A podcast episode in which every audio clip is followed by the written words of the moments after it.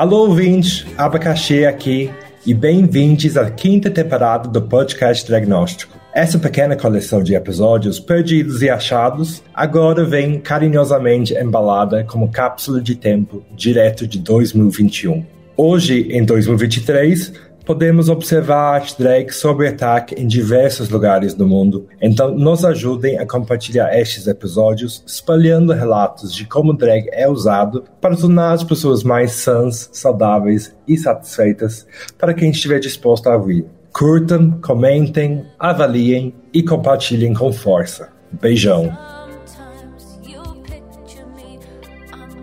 Bom dia, boa tarde, boa noite, seja lá onde quer que você esteja, no espaço sideral ou na Deep Web, procurando uma foto de uma ovelha de cinco cabeças. Seja bem-vindo, bem-vinda e bem-vinde ao Diagnóstico. No programa de hoje, eu tenho a companhia dela, o terror do Brexit, a responsável pelas madeixas tão eh, sedosas da rainha Elizabeth. Com vocês, abacaxi. Boa noite, Traga. E antes de tudo, o que é madeixa? Madeixa é um pedaço, uma mecha de cabelo, assim. É uma forma mais rebuscada de falar, mecha de cabelo. É madeixa, madeixa ou Tem, tem plural e tem singular. Tá. Madeixa e madeixas. Entendi. E talvez vocês já ouviram ali dando risada, mas aqui hoje conosco então temos ela, Felicia Bates Matel. Bem-vindo, feliz. Como você está, amiga? Olá! Eu tô bem, amiga. Tô bem, cansada de ficar isolada dentro de casa, saco cheio, mas tô bem, tô viva, é isso que importa. Amém. E falando em amém, infelizmente a nossa freira não estará conosco hoje. Ela foi ocupada mais uma vez pela paróquia dela, mas eu consegui dar uma ligada emergencial para o bispo, responsável pela paróquia da Carmo, e eu pedi especificamente a lista das pessoas excomunicadas para ver se não tinha alguém que poderia se juntar a nós hoje. E por isso temos aqui como convidado especial a Rômula Pelizzari. Ai, mentira! Hum. Boa noite. Como que eu não sei disso? tinha colocado um decote, assim, tinha feito uma coisa mais sexy. Gente, vocês estão muito lindos. Como pode? A pandemia tá fazendo bem pra vocês. Bicha falsa. Romulo, conta pra todo mundo ouvindo com quem você é e como que você conhece a gente. Assim. Eu sou produtor de uma festa que gosta de contratar drag queens chamada Rebobinites. Então, é, eu comecei, na verdade, morando com a Abacaxi, que vos fala aqui, e ela me apresentou para um zilhão de drags, e foi assim que eu me integrei nesse grupinho. Ótimo, obrigado por estar aqui conosco, Rômulo. É, e, como sempre, a gente vai começar com nossas perguntas mais clichês da cena drag, não é, Draga?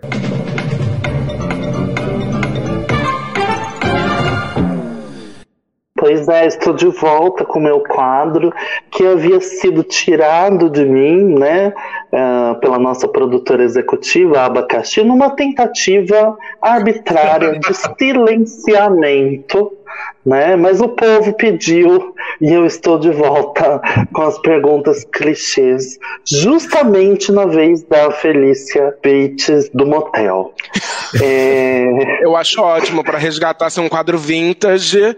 Eu que sou super fã do, do, do, podcast, então acho nada mais do que justo. Feliz. Você prefere que fala Felícia ou Felícia? Ô, Felícia. Você me chamando, dá tudo certo. Bom, como eu não tô medicada hoje, como eu não tô medicada hoje, conforme as minhas personalidades forem se agrupando, aí eu vou soltando um sotaque diferente, tá? Então, tá Felícia. É, para começar, aquela pergunta que com certeza você nunca deve ter respondido em nenhum lugar, é a pergunta mais original do mundo drag, que é por que Felícia Bates Mattel? Ah, eu nunca respondi essa pergunta, acho, acho ela originalíssima, inclusive. Pior que eu já eu respondo pouco, tá? Essa pergunta, inclusive.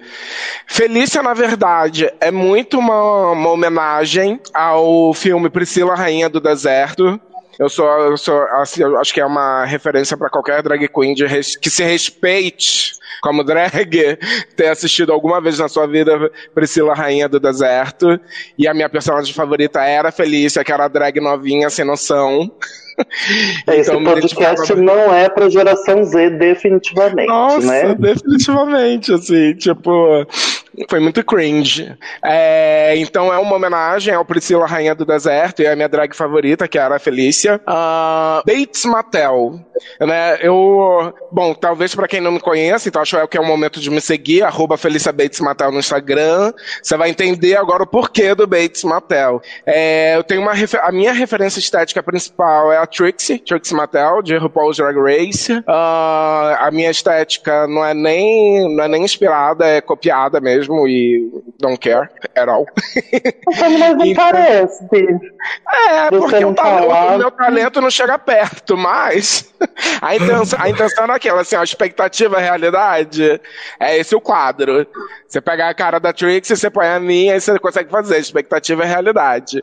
Né? Então, assim, a minha, é minha, minha, é minha grande referência estética, assim, é justamente porque eu não, não tava com paciência de criar nada e sempre parecer com alguma coisa, né? Então, porque independente do quão você criativo você faça qualquer coisa na sua cara, as pessoas sempre vão olhar e vão falar que você parece com alguém. Então, eu quis poupar as pessoas desse trabalho e já dar de cara para elas qual é a referência, né? E eu quis deixar isso muito explícito no meu nome. E aí, para fazer uma zoeirinha, né, quem tiver, aí agora essa referência vai ser longe, né? Tanto do filme Psicose quanto da série Bates Motel, né, que na verdade retrata um, um filho que é simplesmente como eu posso dizer, psicótico pela mãe, né? Pela estética da mãe, pelo, pela personalidade da mãe. E quando a mãe morre, ele começa a absorver a personalidade, a aparência, começa a se vestir como a mãe, né? Então, Alô, eu achei que era a referência perfeita. Um beijo. Exatamente, 100%. Eu posso falar isso, ela, ela mesmo se, disse muito Norman Bates quando ela passou por aqui. Então a gente pode Não, falar isso. O, a Lulu, assim que eu conheço a Lulu, a primeira coisa que ela falou, eu também sou uma Bates, a gente é muito Norman Bates, sim. Aí eu falei, total, total. Só que a dela é uma mãe da vida real, né? A minha é uma mãe cenográfica, eu diria. Né? Então eu quis fazer essa jogadinha com o nome. Aí ficou Felícia Bates Matel, que aí faz uma azorinha com Bates Motel da série. E eu acho que deu tudo certo no final. As pessoas gostam, eu gosto. Nunca quis mudar, e não. É e você é psicótica pela Trippy. Ah, já foi mais, tá? assim. acho que acho que à medida que a gente vai fazendo drag, que a gente vai tendo experiências com as coisas, quando você conhece o seu ídolo, né, a gente sempre acaba perdendo um pouco do encanto, né? Eu já tive a oportunidade de conhecer a Trixie. Depende do ídolo, né? É, depende do ídolo, cara, mas assim, eu vou te falar, assim, é difícil não o seu ídolo não fazer alguma coisa que não te decepcione de, em algum momento. Cara, é um bando de ser humano, né? Em algum momento eles vão fazer alguma merda que tu vai olhar e você fala, puta que pariu. Mas, é. eita, o que aconteceu com a Trixie? Conta pra gente. Olha, pior que não foi nada demais. Eu já sabia que isso ia acontecer. Eu fiquei numa porra de uma fila de, meu, de quase seis horas horas na porra da DragCon, esperando para conhecer ela. Foi o encontro mais curto, mais sem graça e frio da minha vida. Foi isso que aconteceu, assim. Ela não, foi ela não fez nada demais, não me maltratou, mas foi, assim, extremamente pragmática, bem direta, assim, oi, então, uma foto, tudo bem? Você quer autografar isso? Vida que segue. Aí, então vamos mais a fundo, vamos mais a fundo nessa questão. Quer dizer então que você se acha especial. Você se acha melhor que as outras pessoas, é isso? Não me me acho, não de me onde acho. vem essa necessidade de validação? Conta pra gente. Não tô entendendo. Aquele- Draga, muito obrigada. pela- Não, brincadeira, Ai, calma não que é tem muito. Calma que, calma que até o final do programa você vai chorar, porque a gente ainda Eu tem. esculachado trouxe-. A gente trouxe uma pessoa pra falar com você. Pode entrar, Trixie. Não, brincadeira, gente. Ela não. Podre. Porra, não, mas assim, né, Mas, cara? ó. Não é nem por mim, né? As pessoas ficaram numa fila de seis, sete, oito horas, né? Do tipo. Porra, eu esperava pelo menos um pouco mais, assim, do que do tipo. Eu- Oi, uma foto, o que, que você quer que eu assine e, e tchau, sabe?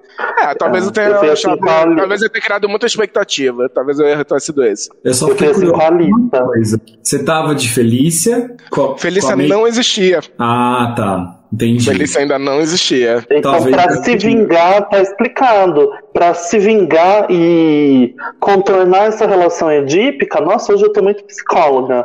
A Ah, Mary. Poppins devia ter vindo, né? Ela resolveu projetar sua frustração numa persona. E vai ainda tomar o lugar dela, né? Esse deve ser o plano. Isso. E falando é em tomar lugar, O John Lennon, né? Que queria ser o John Lennon. Gente, se Sim. acontecer alguma coisa com a T-Rex, eu juro que não fui eu, já tô deixando isso claro nesse podcast, gravado, tá? Se a bicha morre amanhã, vão falar que fui eu que matei. E falando em, tomar o, falando em tomar o lugar, você começou a se montar. Quando? Por quê? E além da Trixie, que eu percebo várias referências geeks, nerds nas suas montações. Eu não sei, eu, eu acompanho a Trixie, mas eu confesso que eu não acompanho muito. É, não sei se ela tem as mesmas referências. Eu imagino que isso seja uma coisa sua. Como que é isso?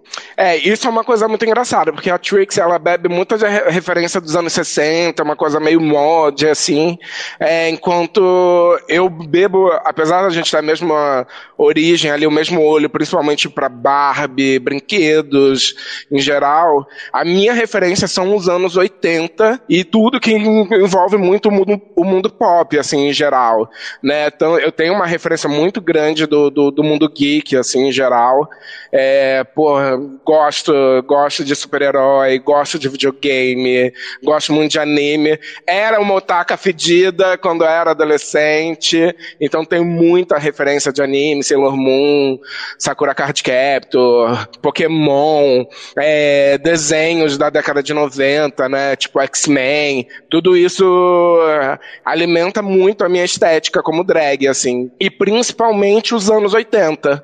Então, putz, é, é, cara, eu olho pra Cyndi Lauper, assim, o, o figurino da Cyndi Lauper nos anos 80 é tudo que eu queria, né? Então, eu bu- busco muito essa referência do cabelão, uma saia de tulho, uma jaquetinha cropped pink, com uma saia de vinil rosa, né? Botas, minhas botas quase todas são brancas de cano alto, uma coisa bem xuxa, bem paquita, entendeu?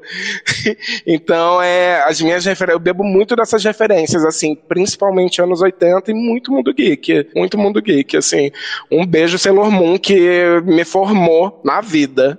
me forma desde E quando desde você começou? 96. Desde que eu, come, quando Quando eu comecei a me começou e por quê? Ah, eu comecei a me montar, né? Porque como toda bicha recentemente, acho que sei lá, né? Dos últimos 10 anos, 7 anos pra cá, né? O Paul Drag Race, obcecada com, com Drag Race, né? É, tinha, né, quando existia uma vida pré-pandemia, né, existia a festa Priscila, e eu com uma amiga minha, que é a Luna The Drag, sigam ela também, maravilhosa. A gente com um fogo no rabo de ir pra festa. A gente, ai, mas vamos montada? Vamos, ai, vai ser legal, não sei o que lá. Era a Priscila da, da Miss Cracker. É, era a Priscila da Miss Cracker aqui em São Paulo. E a gente não puta fogo no rabo. Não, é Halloween, vamos, a gente se monta aqui, não sei o que, só pra ver como é que é. Aí, minha filha, nessa de vamos ver como é que é, tamo aí até hoje, né? E aí, mas foi muito essa decisão, assim, foi em conjunto pra ficar de zoeira no Halloween, montada, experimentar como era, sair de casa com perucão, salto, que é o maior sofrimento da face da terra. E foi, deu no que deu, né? Deu ruim. E, e você geralmente. É Existe alguma foto desse dia pra gente ver, Feliz? Fiquei super curioso. Existe, existe. Nesse dia, inclusive, eu tô muito bonita, porque eu, como uma boa bicha preguiçosa, né, uh, eu paguei uma Manum Toppings pra ser minha mãe drag, né, então, ai, muita saudade de Manum Toppings, por favor, façam uma campanha para ela voltar a se montar, que é um talento gigantesco que merece que o mundo a veja para sempre, assim. Parou de se montar. Acho que fui eu que causei esse caos na vida dela. ela, ela foi a minha mãe drag e ela, cara, Manu é muito talentosa, né? Então ela fez uma puta de uma maquiagem belíssima no meu rosto, assim. Então, ao contrário das outras também, a minha primeira montação drag eu não tô feia. Pelo contrário, eu comecei a ficar feia quando eu comecei a me montar sozinha. Aí que o bicho começou. Aí começou a ficar pior, a ladeira foi descendo. Mas eu tenho, eu vou te mandar, amigo, pra você ver. E falando então em maquiagem, coisas um pouco mais práticas, a gente vai agora para o quadro tradicionalmente do Pops, mas hoje estou uh, apropriando para mim, uh, que é mitos, ritos, técnicas e truques. A gente quer primeiro um mito para algo para desmistificar sobre a Felicia, algo que as pessoas acham que sabem, ou alguma coisa que elas imaginem sobre sua drag, para você desmentir aqui. Ai, gente, que pergunta difícil. Um mito sobre a minha drag? Gente, o que, que pode ser? Essa pergunta é muito difícil, Aba.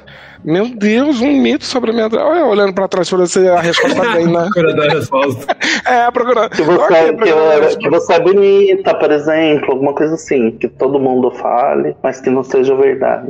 Cara, sabe, sabe uma coisa? Eu sou um, uma coisa que é um mito, assim. Eu, eu graças a graças a mim mesmo, eu tenho uma fama boa assim na noite de São Paulo, porque eu realmente eu trato as pessoas muito bem, de uma maneira geral, né? Todo mundo que chega em mim, eu sempre sou muito simpática. Né, draga? Eu procuro ser muito simpática. Mas na hora que eu tô na beira de entrar num palco, tá, pelo amor de Deus, não entra no meu caminho. porque o bagulho pode dar muito errado. O sangue sobe na hora, porque geralmente é um momento que eu tô muito nervosa, que eu preciso de muita paz, de muita concentração. Então não me venha com churumelas na hora que eu tô na beira de entrar num palco, que vai dar ruim pra pessoa que se, se meter na minha frente. Mas de resto eu sou ótima, sou belíssima, sou muito tranquila, mas na hora de um show, de uma performance, por favor, me, me deixa ali que eu tô concentrada para fazer o que eu tenho que fazer. Então, isso é um mito da Felícia legal, bacana, ele cai por terra muito fácil quando eu preciso performar. Bom saber. É. e então, agora um, um rito, ou seja, alguma coisa particular sobre seu processo de se montar, desmontar. Cara, tem, tem uma coisa, acho que eu já falei isso até numa, numa das sessões do, do Dragaholics Anonymous. É, eu gosto muito de me montar ouvindo podcasts, mas principalmente podcasts que me façam é, me façam rir, assim, de certa maneira, assim. Porque como a minha estética é muito caricata, eu meio que preciso já ir entrando no, no, no mood da palhaçada, da palhacenta, né? Então eu preciso me alimentar quando eu tô me montando de coisas engraçadas que vão me ajudar ajudando ali a entrar no, no mood do negócio. Então eu escuto muito podcast. Um dos principais que eu mais, mais ouço é o Santíssima Trindade das Perucas, que eu me mijo de rir e me ajuda muito a entrar na, na, na vibe do negócio. É, tem canais de YouTube também que eu deixo rolando, assim, é, e é engraçado, porque eu não escuto muito música quando eu tô me montando, né? Diferente da maior parte das drags, que realmente gostam de se montar, ouvindo alguma música, coisa e tal. Eu gosto de ouvir palhaçada enquanto eu tô me montando, assim, para poder ir entrando no, no ritmo, assim. Então esse é, esse é um rito muito necessário para mim. Às vezes deixo alguns episódios de Drag Race que eu sei que são engraçados, tipo Snatch Game, aí eu deixo ele lá, tipo, ai, coletânea de Snatch Game, com as palhaçadinhas, piadinhas, coisa e tal. E aí eu vou, vou ouvindo e aquilo vai me ajudando a entrar no mood Felícia. É um bom rito, assim, que eu tenho que me ajuda bastante. Uhum. Eu gosto e... de ouvir o descarrego da Universal. Me ajuda entrar na draga de sessão de descarrego, assim. Ele ajuda a entrar, né, amiga? Ele só não ajuda a tirar, né? Que é problema. Quando eu te encontro, eu tiro, né? É, filha da porra. ela descarrega em mim a, a draga da, não é mais draga da quebrada, né?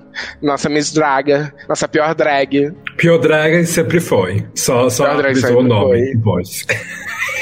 Ela, ela agora só Porra, resolveu, eu sei onde você mora ainda, viu?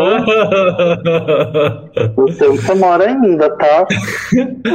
e, Felicia, então, uma técnica. Algo essencial para criar e para fazer a Felicia sair do papel.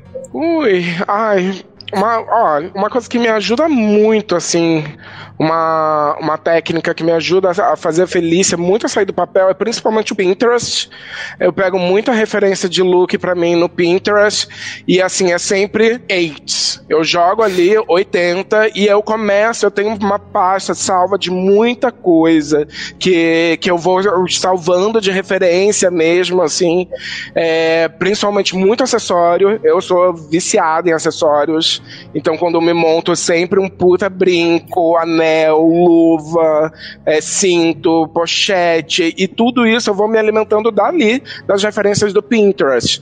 E aí depois, obviamente, eu vou Google, AliExpress me ajuda a materializar tudo isso, né? Mercado Livre, gente, também é uma boa dica aí. A gente acha que só AliExpress que tem as coisas, Mercado Livre tem muita coisa e às vezes te entrega no dia seguinte, hein? Então é uma, é uma, é uma boa maneira, assim, de, de me alimentar, o Pinterest. Quem não tem e tá querendo começar a se montar, por favor, faça isso. Assim, você vai tirar muita coisa de, de look legal ali, referência de peruca, referência de penteado, referência de biju e acessório, e aí, gata, você só se joga no, na década, no, na, na, na, na tendência que te servir. E é interessante você falar de acessório e Uh, porque você, é, você me lembra como que eu percebi que eu, quando eu começo a pensar no, numa inspiração de look, geralmente para mim tudo parte ou do sapato, ou da, do cabelo, ou do topo, ou do, ou do pé.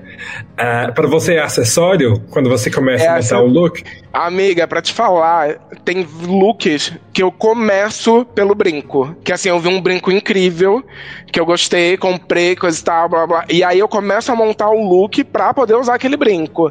Tem um uhum. brinco de raio que eu sou apaixonada, que assim, esse brinco, ele já me deu uns quatro looks diferentes. Por causa dele, eu vou decidindo, inclusive penteado de peruca, assim. Eu vou decidindo, é, acessório é uma coisa muito incrível para mim. Sapato também, bota, gente, é a mesma coisa. Tem looks que eu começo, mesma coisa, pela bota, vou pelo sapato que eu quero usar, e aí eu vou atrás da coisa, quero vou atrás da saia que eu vou usar com aquela bota, que tem que ter o comprimento certo por causa daquela bota, vestido que eu mando fazer, é tudo muito pelos acessórios. Menina, eu nunca tinha parado pra pensar nisso. Então, porque, porque igual você fala, quando a gente tem, tipo, não sei, alguns pares de sapatos ou botas, e cada um geralmente num estilo diferente, muda muito, né? A gente tem que, tipo, é eu falando também, tipo, aí tem uma plataforma gigante, é. tem um salto alto, aí tem umas coisas mais baixas. Então, se eu trocar entre essas coisas, muda completamente o vibe.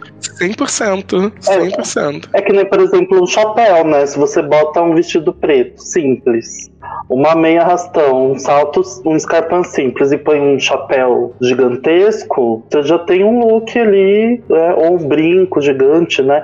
E você, você trabalha com moda, Ai, né? amiga, meu sonho. Meu sonho como drag Mas, é conseguir botar um chapéu, viu?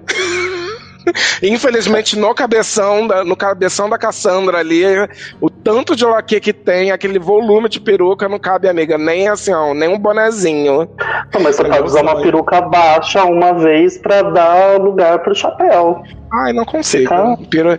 Não, peruca baixa eu deixo pras outras. Eu gosto do meu cabeção mesmo. E então, para finalizar essa parte, um truque da Felicia. Algo que não deveria funcionar. A Draga tinha perguntado alguma coisa que eu, que eu acho que eu não respondi. No meio Mas que eu, eu, eu tinha trabalho com, com, moda, não é? Trabalho com moda, amiga. Trabalho com moda, infelizmente. E você, e você tem alguma inspiração no dia a dia, assim, alguma coisa que você vê e você olha, olha, isso eu posso usar para me montar? Como que é? O tempo todo. O tempo todo. Inclusive, isso a, é, muita gente me pergunta pergunta, né? Onde eu consigo meus looks, coisas e tal. Gente, trabalhar com moda me ajuda a ter um olho muito bom para poder conseguir identificar, principalmente em lojas, assim, de, de preços magazines, de preços mais acessíveis, né? Coisas muito legais que servem para drag, assim. Então, tenho, eu mando, tem coisas que eu mando, sim, fazer, mas a maior parte do meu armário realmente é muita coisa que eu compro pronta. E assim, eu só vou adaptando, sabe? Tipo, coisa que às vezes eu mando é, diminuir o comprimento, né? Boa parte também, às vezes eu nem mexo e, me, e servem looks bem legais, assim. Então, trabalhar com moda me ajuda bastante, inclusive a ter esse olho, assim, para identificar coisas que servem para diversos looks. E então agora a última pergunta seria sobre um truque. Um truque sendo algo que não deveria funcionar, mas funciona. Talvez até seja da moda. Uma coisa que não deveria funcionar e que funciona. Ai. Gente, Aba podia ter me mandado um roteiro antes, né? Quer dizer assim, pra pensar numas respostas boas pra dar, pra sair daqui assim, ó, impactante. para as pessoas olharem e ficarem felizes com o meu episódio. Infelizmente, cara, na verdade, assim, amiga, eu. sendo bem franca, né, assim, é, trabalhar com drag é trabalhar com coisas que não funcionam e no final dá tudo certo, né? É, o processo do drag é tudo, assim, tudo eu acho que vai dar errado. Começa por aí né? Então eu sempre, gente, a maquiagem é o principal exemplo, assim, tudo que eu tô fazendo na maquiagem eu tenho certeza que vai dar muito errado. Vai dar muito errado, é contorno que vai dar errado, é blush, é batom. E amiga, no final, tá tudo certo, entendeu? Porque é tudo uma grande palhaçada, né? Então, assim, é uma, é uma coisa que, assim, eu acho que vai dar tudo muito errado. No look também, às vezes, eu acho que tudo vai dar tudo errado, mas no final, quando você junta tudo, tá tudo tão errado que deu, ó, um 180 deu bom, viu? Amém. Assim que é bom, né? Assim você que é vai bom. sem esperar nada, que depois você colhe frutos, então tá ótimo. E é muito assim mesmo, gente. Olha, drag, drag é absolutamente tudo errado, juntando e dando tudo certo. A Alaska falou numa, num podcast que teve uma frase que ela pegou de, de uma aula de improviso, assim, falando que o, o problema é a solução. E, tipo, nessa é uma frase que eu peguei pra vida. Porque drag é, muito real, sabe? Tipo, tudo que dá errado, existe alguma oportunidade de você usar ao seu favor, né? De ressignificar aquilo, de brincar com aquilo, de zoar aquilo. Uh, então, mudou muito minha perspectiva quando eu ouvi. E até daquilo virar sua, aquilo virar sua marca pessoal, né? O seu branding, assim, de certa forma, né? É, tem uma outra drag também, ah, Dash Ray Bottoms, né? Que a, a maquiagem dela, né? Dos pontinhos na cara foi uma cagada com delineador que ela gostou e acabou virando a marca registrada dela, né? Então, drag acho que é muito isso mesmo. É você pegar uma coisa que não, não, não tá dando certo e, e cara, no final aquilo vai funcionar de algum jeito para você. Não, não tem regra, né? Então, vambora. E agora, então, com isso, com esse, esse quadro fechado, agora eu te entrego para a Draga para uma triagem mais profunda. Ai, e de medo. profundidade ela entende, né? Vamos combinar que ela profunda, né? Eu trouxe as luvas para você já, Draga. O que, que foi, Romulo? Já trouxe as luvas para você pôr. então vamos colocar as luvas. Vai com carinho, pé, pelo né? amor de Deus. Tem que, ser, tem que ser no pé, né? Que é pra, pra conseguir aí tem que ser no pé. É... Gente. Felícia, Você vai com carinho, amiga. Muito tempo. Muito ah. tempo sem nada. Mentira. Você falou, você falou que tá isolada, né? Você tá saindo para trabalhar e tal. Como que foi para você é, a questão do fazer drag durante a pandemia? Você se montou, eu sei que você se montou, né? Mas para os nossos ouvintes? É, como é que foi esse processo de se montar na pandemia? Como é que está sendo a pandemia para você? Como é que você está encarando fazer drag nesse, nesse, nesse meio tempo? Isso é muito louco e eu talvez eu frustre algumas pessoas com, com essa resposta, assim, porque eu me montei, eu me montei três vezes durante nesse um ano e meio aí de pandemia que a gente tá. E todas essas três vezes foram absolutamente frustrantes para mim. É, foi uma experiência, foi uma experiência, sabe quando você nada, nada, nada e você sente que você morre na praia? Foi exatamente isso, assim, que eu senti. Porque drag para mim é uma experiência, cara, é uma experiência do coletivo. É uma experiência experiência tátil. Assim, é literalmente como se fazer drag, assim, fosse uma. Cara, como se as pessoas pudessem, sei lá, encostar em você. Eu, eu não sei, eu tenho, eu tenho essa relação com a drag é, que é muito. Eu necessito de público, eu preciso interagir com as pessoas, preciso conversar com as pessoas. E que numa live do Instagram isso não acontece, entendeu? Você não é. Né, você tá ali lendo comentários, né? Você pode até chamar a pessoa para conversar com você mas é uma pessoa, sabe? Você não tem aquela experiência da música no fundo, de você estar tá numa boate, de você chegar numa boate. E até, na verdade, o processo antes, né? De você sair de casa, de você pegar um Uber, né? A experiência da drag já começa a partir do momento, do momento que você abre a sua porta e o seu porteiro olha para você com aquela cara do tipo, meu Deus, que porra é essa? Saindo do prédio. Entendeu? Drag para mim é muito isso. Então, essas três vezes que eu me montei, obviamente serviram muito, né? Para alimentar a Felícia e não deixar o assunto morrer, né? Porque infelizmente também tem essa parte de você ser um escravo de algoritmo e ter que estar tá sempre alimentando de alguma maneira a rede social, até a hora que eu vi que não, que para mim não era isso e aí eu realmente abri mão de me montar em casa, justamente porque eu, eu não não estava sendo alimentado pelo que eu precisava, né? A Felícia não estava não estava sendo alimentada do que ela mais precisa, que é público, interagir com, com as pessoas, dançar, subir num palco. Drag para mim é muito isso e, cara, com a pandemia eu não tive. Não tive, foi muito frustrante, assim.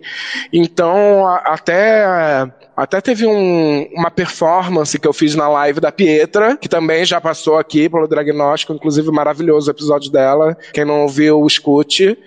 É, que acho que foi o mais próximo assim, que eu consegui chegar da experiência da drag, assim, porque foi uma performance, a gente conversou antes, né, mas durou cinco minutos. Assim que acabou, eu fiquei com aquela sensação de vazio, olhando eu, sozinha, dentro da minha casa, olhando pro demaquilante e falou, é, vambora acabou. Então foi, foi muito.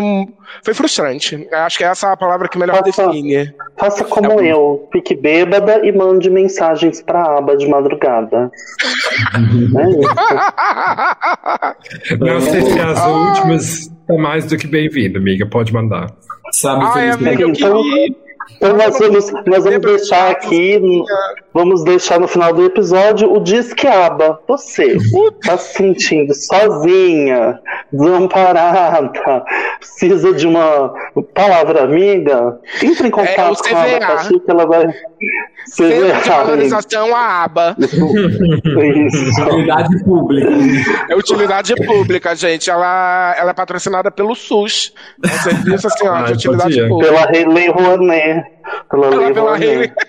Olha eu falando errado, Lei Rouanet. Gente, é isso, amiga. Essa fala da Felícia sobre se montar na pandemia me fez muito pensar sobre também a experiência de produzir na pandemia, sabe? Não é nem de perto a mesma coisa, tanto que a gente parou de fazer live da Rebob Nights, a gente porque não é a experiência que a gente tinha na festa, sabe? E ela falar que ela se montava para ir pra, pra toda a sensação tática que você tem sensorial da boate, de luzes, cheiros, milhões de pessoas, ser vista é isso, é como ir pra igreja, sabe? Eu tô aqui no lugar da Mary Poppers, só aproveitar. você vai pra uma igreja, você vai cantar alto, você vai expulsar seus demônios. E na sua casa não é a mesma coisa. Ainda mais no final, imagina que broxante você só ter o seu demaquilante pra se demaquilar e dormir. É muito é, chato. Ou pra beber, né? Você, é, é, eu também não que eu tenha bebido demaquilante. Né? Amiga, mas, mas nem beber em casa eu consigo. Eu não consigo ficar bêbada e sozinha. Eu consigo, infelizmente. E assistir os trapalhões na TV, sabe? E pra gente é uma igreja, né? Que a gente é. vai lá a nossa comunidade. Sim. É Amiga, é se tem uma coisa que eu Mas faço isso... na festa, é ajoelhar e rezar, então vambora, sabe? Mas isso que ah. você tá falando, Feliz, é uma coisa que a gente tem discutido bastante aqui no podcast, inclusive várias pessoas já trouxeram essa a mesma fala, inclusive eu. Eu me, no começo eu me sentia mais, agora eu já entreguei e já tô, sei lá onde eu tô, não sei onde eu tô. É, tô medicada. Mas no começo, no começo era muito deprimente se montar para depois pedir uma pizza e tirar a maquiagem no banheiro, ou beber até uhum. desmaiar e, ficar, e acordar com milhares de mensagens enviadas para todo mundo, assim, né? É, então, é, é, é difícil justamente por isso que você falou, né? É, a drag é uma experiência, é, como é que eu posso dizer, a gente tem uma palavra na ponta da linguaba, você que é das letras Coletiva. também. Cine, que... Sinestésica, sinestésica. Ah, oh girl. A, aba, é uma, a drag é uma experiência sinestésica, então é, o isolamento, acho que é como se é, é, é, eu me sinto como, sabe o cachorrinho que fica amarrado no quintal? Ah, e, e é isso. E, e, fica ali tentando sair, não, não pode sair, não consegue. Caralho, né? é, é isso. Principalmente vocês três que são assim espíritos da festa. São três ah. espécimes que a gente vê de longe chegando, a gente sabe onde tá quando procura na boate. Vocês fazem a festa acontecer, vocês fazem parte do da celebração, assim. Então, que vocês não são uma drag que fez a persona drag para ser uma, uma caricatura virtual, um personagem da internet. Vocês estavam o tempo todo na boate, né? Então, foi tirado de vocês isso. Não, e ainda e... tem isso, assim, quem me, quem me conhece, aí eu posso falar, as três pessoas que estão aqui nesse, nesse podcast junto comigo, gente sabe que eu era uma das primeiras a chegar e eu geralmente era a última a sair. Quantas vezes eu não fechei eu não fui embora da boate junto com o Rômulo e junto com a Abby e com o Valdir, entendeu? Assim, os três pegamos Uber juntos. E olha que eu tenho que ficar até o final para fechar o caixa. Gente, então assim, eu, eu sou daquela que fecha a boate, literalmente, montada, exausta, morta, mas fecha a boate. E todo mundo percebe que você foi, assim, você não passa despercebida. É. Eu, por exemplo, conheci a Felícia desse jeito. Ela chegou primeiro que todo mundo na Canto Club, que tava tendo uma rebobe. Acho que da Mariah, né, Felícia? Foi a rebobe da Mariah. Foi a primeira vez que eu me montei sozinha naquele dia. Ah, você quer ver uma, uma, uma foto? É só resgatar. Eu tô horrorosa, nunca postei uma foto daquele dia. Imagina, tá, tava linda. Eu amei. Eu fui falar com você na hora, porque eu falei assim, gente, peraí. Entrou uma Trix Mattel aqui, mas a roupa não era da Trix, era a maquiagem da Trix, um cabelo gigante um vestidinho de veludo da Maraia. E um vestidinho de diva, assim. Então era uma, um corpo de Barbie, de princesa, de diva, azul, e aquele, aquela cabeçona gigantesca. Eu fui falar na hora, falei, gente, essa Trix. Um lá, de Peppa Pig. Foi de Natal, não foi de Natal? Não foi de não, Natal essa rebube? Ela performou também na de Natal, daí era o vestido veludo vermelho, né? Era. E aí, mas aí eu já tava, né, um upgrade, né? A maquiagem já tinha dado uma boa melhorada, né? Fui convidada a estar naquele palco, entendeu? Nesse dia que foi que a gente se conheceu, eu fui de. Eu tava com um vestido azul de veludo, longo, com luvas, bem Mariah Carey, assim, com borboleta, com uma tacinha de champanhe que eu fiquei com ela a noite toda. E foi exatamente isso, gente. Eu mal cheguei, foi. Eu, eu, gente, assim, eu literalmente acho que eu abri a canto naquele dia. Porque eu tenho esse problema, gente. Eu sou muito pontual. Esse é o meu, acho que é o meu maior defeito como drag, é ser pontual. Porque se a pessoa falar pra mim, a festa começa às 11. 11 horas eu tô lá na festa, tá? Isso é uma desgraça. Minha lua em Capricórnio. Não, tento me desfazer dela, mas eu não consigo. E daí que eu amei mais de falar com você, é que a hora que você abriu a boca e saiu esse sotaque carioca. Eu não, eu não ligava esse sotaque carioca com a Trix, sabe? E daí aquela cara da Trix, esse sotacão seu, assim, eu falei, gente, eu amei, foi a é, é, é, é a Rita Rouca das drags, né? Ai, amiga, olha, vou te falar, eu tento me lembrar desse sotaque, mas ele não sai de mim. Ah, é tudo. Minhas origens. Minhas origens, lá do Grajaú, no Rio de Janeiro, viu? E, Felicia, você foi uh, para DragCon, né? Você já comentou aqui. Uh, eu acho que talvez seria interessante ouvir um pouco suas impressões, porque Uh, eu também tive essa impressão que a gente compartilhou aqui sobre a cena drag ser muito mais coletiva do que a gente talvez tivesse imaginado, né, antes da pandemia. Eu sinto muito falta de estar entre drags e de, de ver os rostos que reapareceram na festa, né? Não, nem todos eu conheço por nome, mas a gente acaba reconhecendo todo mundo que vai, etc. E são essas pessoas que eu fico pensando, tipo, gente, cadê essas pessoas agora? Por onde andam? Estão bem? Uh, então, eu peguei essa visão super coletiva agora da cena daqui, e quando eu fui a DragCon, eu fui meio chocado com, obviamente, o outro extremo, que é, para mim, parecer muito individualista e, obviamente, o DragCon em si é capitalista também, né? É ah, todo mundo ganhando é dinheiro acima de, de outra pessoa. Então, como, como foi sua, sua passagem por lá? Porque você foi, acho que, uns anos antes de mim e você... É, eu ouvi um podcast um dia inclusive, do RuPaul falando lá, e de repente, ah, tem, tem uma bandeira do Brasil ali na, na plateia. vamos, vamos puxar essa pessoa. Quem, qual é seu nome? Caio. E era Felicia falando. Então também comente pra gente como foi esse momento. Ai, amiga, essa, essa assim, acho que foi. Acho que talvez. Eu, eu gostaria muito de voltar na DragCon agora que eu me monto. Pra, porque eu acho que seria uma outra. Assim, seria uma experiência 300% diferente. Quando eu eu fui, eu fui na DragCon 2018, do... não tô lembrando agora não, gente, acho que foi 2018. É, foi 2018 que eu fui, eu fui na, na, na DragCon de Nova York. Eu fui com um amigo meu, Rafa, maravilhoso, um beijo. É, pra mim, como público, né, eu era consumidor voraz de drag, né, então pra mim, eu ainda não tinha talvez esse senso do do coletivo, das, das minhas irmãs drag, coisa que eu tenho hoje, né? Então, assim, eu fui completamente obcecado e foi assim, um passeio na Disney, mas extremamente capitalista, né? Porque assim, você, você dá dois passos, você quer falar com qualquer pessoa, né, gente? Você compra um broche, você tem que comprar uma camiseta, comprar uma caneca, né? Então, sem, sem isso, você não fala com ninguém, né? Assim, então, é, tem, tem essa experiência da DragCon, que ela é extremamente. Você tem que estar preparado financeiramente para isso, né? Mas, ao mesmo tempo, foi uma experiência muito, muito incrível, né? Porque não só eu tive a oportunidade de conhecer muitas queens que eu sempre se fui extremamente apaixonado, né? Gente, imagina, eu assisto Drag Race desde a época que passava na VH1 como o RuPaul e a Corrida das Loucas, né? Então, para mim, realmente ir pra DragCon era uma, foi uma experiência de, de fã mesmo. Isso, foi não com o Rafa. Tem que pagar tudo?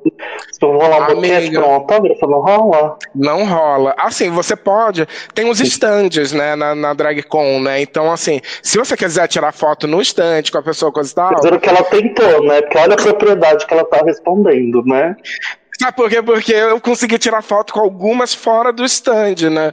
Na verdade, foi com uma só, que foi a Sasha Velour. Peguei ela na hora que ela tava indo embora, e ela foi muito simpática, maravilhosa, topou super tirar foto comigo de graça. É... Bicho, eu me perdi no que eu tava falando. O podcast vai ser editado, né? Aquela.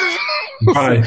Porque eu sou uma pisciana muito louca e eu esqueci, perdi a minha linha de raciocínio. Ah, lembrei. O boquete? Do boquete, isso. E Porra, Draga, caralho, perdi o fio da meada de novo. Caralho. A Draga vai lá e termina de atrapalhar. A gravação era pra ter uma hora e meia, pra ter duas horas, eu só tentando recapitular minhas frases. Porra, onde é que eu tava? Ah, tá, lembrei. Tá é, edita. Ah, ah, mas depois você picota, assim. Eu sei que esse podcast vai sair em 2024, né? Sim, mas aí você, você picota. Ai, amiga, pior que vai.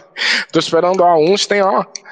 Que eu assisti a gravação. É... Então, assim, foi muito legal porque eu conheci, eu consegui ter uma experiência realmente de fã e de conhecer muita gente que eu admirava e que foram muito legais e simpáticas comigo, diferente da Trixie. né? Tipo, porra, Eureka, cara. Eureka, a Bob. Assim, a Bob, né? A Trixie, ela é minha principal referência estética, né? Mas, assim, de comportamento, personalidade. Assim, a minha drag favorita de Drag Race é a Bob, né? Então, assim, quando eu tive a oportunidade de conhecer a Bob, que a gente ficou conversando, eu fiquei, juro, uns 10 minutos batendo papo, o papo com a Bob dentro do stand dela, ajudando ela a colar unha, sabe? Do tipo, ela, ela reclamando, ela falou, caralho, toda hora de escola, porra da minha unha, que não sei o quê. Gente, desculpa, eu falo muito palavrão. Também, se eu estiver falando de mar, põe uns pis aí depois no, no, no negócio da edição aí.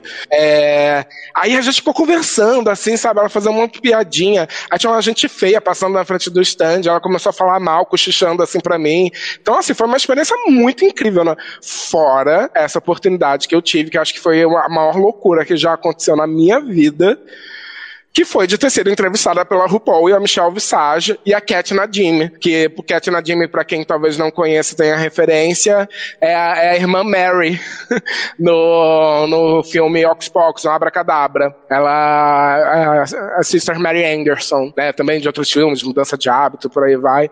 E, cara, aquilo foi muito bizarro, foi muito louco, porque eu tava na plateia, era, era o último dia de DragCon, né, e a RuPaul resolveu gravar um episódio do podcast dela com a Michelle Visage mensagem, What's the Tea, é, ao vivo. E aí ela tava chamando o povo da plateia para participar. Ela ia chamar só três pessoas, que foi o que ela disse que ia, que ia fazer. Aí quando chegou na hora da terceira, né, e eu assim, né, eu me sacudindo desde lá do fundo, né, que eu fiquei longe para um caceta, né, e eu tava com uma ponteira do Brasil, né, brasileira, né, onde vai, né. Tinha Bolsonaro na época, né, Felícia? Ah, amigo, pior que, olha, pior que tinham as manifestações já, né, só que assim, no fora do contexto do Brasil, a bandeira do Brasil era legal, né? Aqui uhum. que tá o ó, né? Camisa, camisa da CBF, essas coisas, tá tudo errado. Aí eu assim, né, lá no fundo, assim, sacudindo a minha bandeira do Brasil, né? E aí rolou exatamente o que você falou, a RuPaul. Gente, esse menino, ele tá carregando essa bandeira desde o primeiro dia da DragCon, e era uma verdade, eu fiquei me perguntando como é que essa velha viu isso. Eu vou chamar ele pra vir aqui, pra gente conversar. E foi, gente, tá lá. O episódio aí foi muito, foi muito legal, porque a gente, acho que foi o, até a entrevista mais longa, assim, da, da DragCon. Porque eles. A, a, a RuPaul tentou me cortar no início, né, da entrevista, né? Porque. Sem sucesso. É feliz, gente. É, foi, foi uma aula em como dirigir uma entrevista, porque Feliz não se deixou cortar por nada. E o RuPaul chega a ter que cortar na cara dura depois de uns 5, 10 minutos. Fica maravilhoso. Gente, ela tentou me xoxar. Você acha que eu fui de tão longe? Peguei um avião, consegui fazer uma bicha me notar pra ela me cortar na primeira pergunta? Nunca, jamais, mas foi maravilhoso. Foi de boia pra lá, né?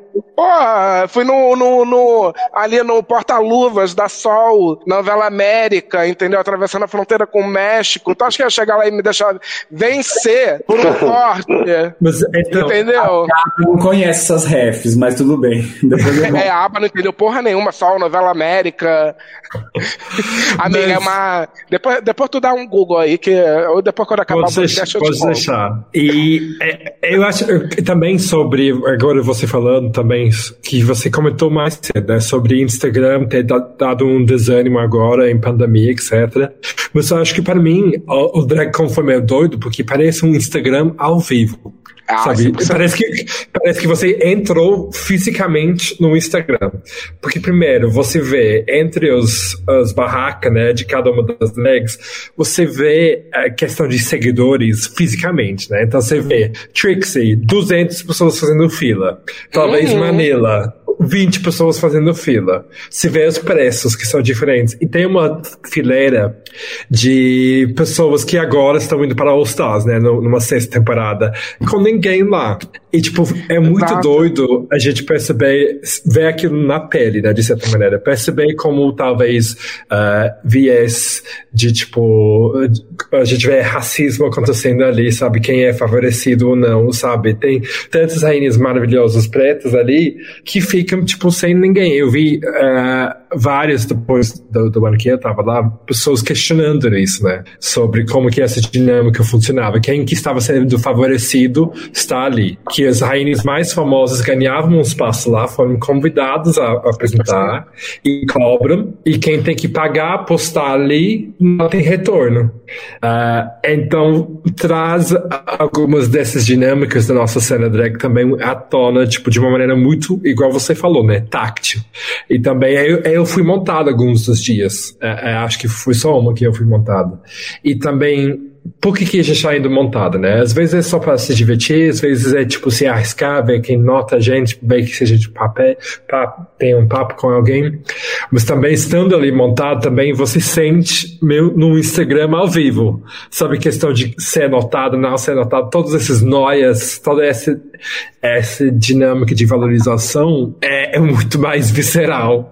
Uh, por, por isso, para mim, foi muito doido. Eu, eu amei ter a oportunidade de estar ali e ver com meus olhos, mas não sei se era necessariamente um ambiente super good não, vibes, assim. Não, pelo contrário, é, é exatamente, é, é, muito, é muito louco, acho que você descreveu perfeitamente, amiga, assim, é literalmente o Instagram ao vivo, e você consegue ver isso de uma maneira, assim, é muito claro, você vê pela, é, nossa, amiga, você descreveu perfeitamente, porque você vê a, o tamanho da fila, que é para uma determinada queen, que é para outra, né, quem, quem tá sendo aclamada, os, o, as palestras que tem, né, né quais são, quais são as flopadas, acho que, acho que ninguém acabam indo, e se você fizer uma análise muito, né, se você tentar puxar a raiz do problema, você começa a entender muito do porquê, né, que as pessoas não estão indo, e, e, várias, várias dessas situações envolvem racismo, né, xenofobia, as queens latinas também, né, elas uhum. não, não, não são tão populares. Cara, eu vou dar um exemplo muito claro, assim, a Diara Sofia. A Diara Sofia, quando eu fui na DragCon, eu tirei uma foto com ela por 5 dólares e não tinha ninguém no, no, no stand da Diara Sofia, enquanto eu fiquei enlouquecido, porque eu sou apaixonado pela Diara Sofia. Entendeu? Tipo, porra, uma drag que fez uma puta de uma história fodida no Drag Race, entendeu? Na terceira temporada, no All Stars, entendeu? E voltou agora, tudo bem, na época, né, nem se imaginava que ela voltaria pra um All Star 6, né? Mas, assim, uma puta drag, assim, com, cara, talentosíssima. Eu tirei uma foto com ela por 5 dólares num stand que nem era dela, ela tava num stand de, da, dos Lex da, da Fitboy, né, sabe, como, como convidada. E aí você olha e você fala, cara, é, é foda, é muito isso mesmo. É difícil, é difícil. Assim, acho que para elas, assim, principalmente, tem que ter muito culhão e um psicológico muito bom. E um psicológico muito bom. E assim, dá pra ver que isso afeta elas, porque a Jara, é, particularmente, ela não, é, visivelmente, ela não estava bem, né? Então isso realmente também, com certeza, afeta, afeta muito elas diretamente, né? Assim, é, acho é que, que eu fiquei muito triste, porque também acho que você vê esse lado humano, né? Quando eu, eu, eu lembro muito de desfilar por esse corredor, que foi o último da direita, que é dos flopados, vamos dizer assim. A sensação foi essa. E, tipo, você enxerga que, tipo, gente, no, no final do dia são seres, seres humanos. E, tipo, e para tantas pessoas são idolizadas, e, e, como você bem falou, né? E é triste ver elas colocadas numa situação que deixa elas sentirem tão expostas e tão desvalorizadas. É, é, é, é foda. É foda, Mas... muito difícil. E, a, é. e, cara, a drag é muito ego, né? Então, assim, acho que isso, principalmente quando fica assim tão, tão visível, acho que isso machuca demais. É situações muito menores que acontecem com a gente aqui no Brasil, né? A gente que não tem, talvez, essa exposição delas, coisa e tal. Às vezes a gente já fica, né? Com o ego meio machucado, meio ferido, né? E você, você, você, Feliz, se considera uma drag puta ou uma puta drag? Eu me considero uma puta drag puta. O melhor dos dois mundos. O melhor dos dois Exatamente. mundos. E, e você falava? Sim, eu queria. Porque a Trixie, por exemplo, obviamente não é por longe uma das flopadas, né? A gente sabe disso. Não, a gente sabe, inclusive, é. que ela tem uma fanbase muito doida. Ah, eu fiquei seis horas numa fila, né? Eu ficava com esse meu amigo Rafa, a gente. Foi ótimo que a gente foi em dupla, porque a gente revezava na fila. Enquanto um ficava na fila, o outro ia, fazia o que queria, tirava foto com não sei quem, gente. voltava pro outro sair, poder tirar foto com quem queria, comprar, olhar os stands. Ah, espertas. É. Ah, Mas, tenho. Como, como que é lidar com a fanbase da Trixie? E com todas as expectativas que elas têm e que imagino elas acabam projetando, pelo menos né, a gente falando sobre os fãs brasileiros, né? Que te seguem, te conhecem, esbarrem com você numa festa sem necessariamente conhecer quem é Feliz primeiro. Uh, como que é lidar com isso? Olha, quem tava esperando uma resposta de ai, é difícil, gente, vai se decepcionar, porque felizmente é, eu, os fãs da Trixie já me deram muita coisa, já conquistei, acho que eu conquistei muita coisa legal num espaço de tempo muito curto, muito por causa dos fãs da Trixie, assim, de uma certa forma. É, amiga, eu ganhei votação, assim, de, por exemplo, na, na falecida festa Catwalk, né, também aí quem é geração Z também provavelmente não vai nem lembrar que existia uma festa chamada Catwalk, muito menos de uma Bubu Lounge. É, tinha, tinha um desfile, blá, blá, blá, e aí quem ficava como finalista do desfile depois entrava numa votação online, né, para poder performar na festa, ganhar cachê, né, coisa e tal. Isso é a atração principal da, da, da, festa naquela noite. Cara, eu ganhei, foi a maior, tinha, né, na época, né, depois eu, eu fui batida em outras votações por quantidade de pessoas, mas na época foi a maior votação da história da Catwalk, por causa de fãs da Trixie. Foram os seus indianos de, do Instagram? Foram, amiga, eu peguei os meus indianos. Ai, meu bem, eu fui lá e eu corri atrás dos fãs da Trixie e da Katia pra votar votarem e eu ganhei. Eu tive quase mil e blau votos, assim, sabe? Isso não, nunca tinha acontecido, sabe, na história da, da, da Catwalk. Então, e fora o reconhecimento, assim, com nas festas que eu vou, na festa Priscila, na Rebob Nights, né, assim, então, é... eles são muito, muito carinhosos comigo e entendem muito realmente como uma homenagem, sabe? Eu não, eu não tenho, não tenho, assim, nem, nem comentários, sabe? Tipo, em em, grupo de Facebook falando mal de mim. Assim, se tem também, eu não quero Mas ver, é... é boa. Depois a gente um adiciona. Vou fazer um comentário disso que você está falando, é porque você faz uma persona bastante específica, né? Você tem a intenção, imagino que seja, né? De, de emular emular a maquiagem da Trix, né? Então, naturalmente, a sua relação com as comparações ela seria diferente. O que acontece muitas vezes, aí vou deixar aqui o alerta para os fãs, os fãs de Drag Race, é que às vezes rolam umas comparações bem escrotas. É, por exemplo, é, nossa, você parece a, a Ginger Mind. Tipo, não pareço nada com a Ginger Mind. Eu tenho 1,80m, a Ginger Mind tem 1,60m sabe? Não tem nada a ver com ela. Mas só porque eu sou gorda, alguém me chama de Ginger Mint né? Isso, isso me deixa muito puta, assim. Isso me deixa muito puta. Mas foi só um desabafo. Amiga, drag é. Outras drags, assim, cara, tem uma, uma amiga nossa, a Avante, que o povo chama ela de Naomi Smalls, assim, só porque ela é alta e preta, entendeu? Do tipo, e ela, a estética dela não tem nada a ver com a Naomi Smalls, entendeu? Sabe? Então, assim, o povo realmente é muito reducionista nas comparações. Eu acho que talvez, é, não intencionalmente, eu fui um pouco mais. Eu fui um pouco mais safa nessa história, assim, né? Eu realmente. Eu me poupei desse trabalho, porque eu realmente. Gente, a minha estética é igual a da Trixie. Entendeu? Na verdade, nem é mais, né? Porque ela mudou a maquiagem dela e eu, eu gosto então. da maquiagem antiga e eu não vou atualizar. Então, assim, é bom que agora já vai virar minha. Entendeu? Eu uso o capião da imagem. Aham, sabe? Isso eu queria perguntar, porque, né, cada drag. Sabe o que é, é uso capião, Aba? Não. É, só falei você, mas para continuar. A gente tem. O que, que você acha que é uso capião, Aba? Quero não saber faço também, ideia. Explica, é, Rômulo, explica pra Aba o que, que é uh, uso capião, mas tenta usar estereótipos gays. Nossa. é assim, Aba, tem uma bunda lá que não é de ninguém. que, que tem um dono, mas não está sendo usada, entendeu? Não está sendo usada, entendeu? Não está tendo uma razão social de existir aquela bunda. Alguém vai lá, explora, ocupa aquela bunda e se torna o dono da bunda, entendeu? Até, olha, até teve a. Tá, o cachorrinho manifestou. Ah, eu vou morrer. A TV Colosso até se manifestou. Dizer para os ouvintes que a minha bunda está disponível para uso capião. Obrigado. caralho! Felicia, eu estava. estava então é basicamente isso. Que, obviamente, cada drag é um, um persona viva, né? Vive evoluindo, e a Trixie também não é diferente disso. Ela vai mudando um pouco os décadas de, que ela tá usando de referência, vai brincando com a maquiagem também. E eu já conheço, já conversamos um pouco sobre isso, que você também prefere manter a linha antiga.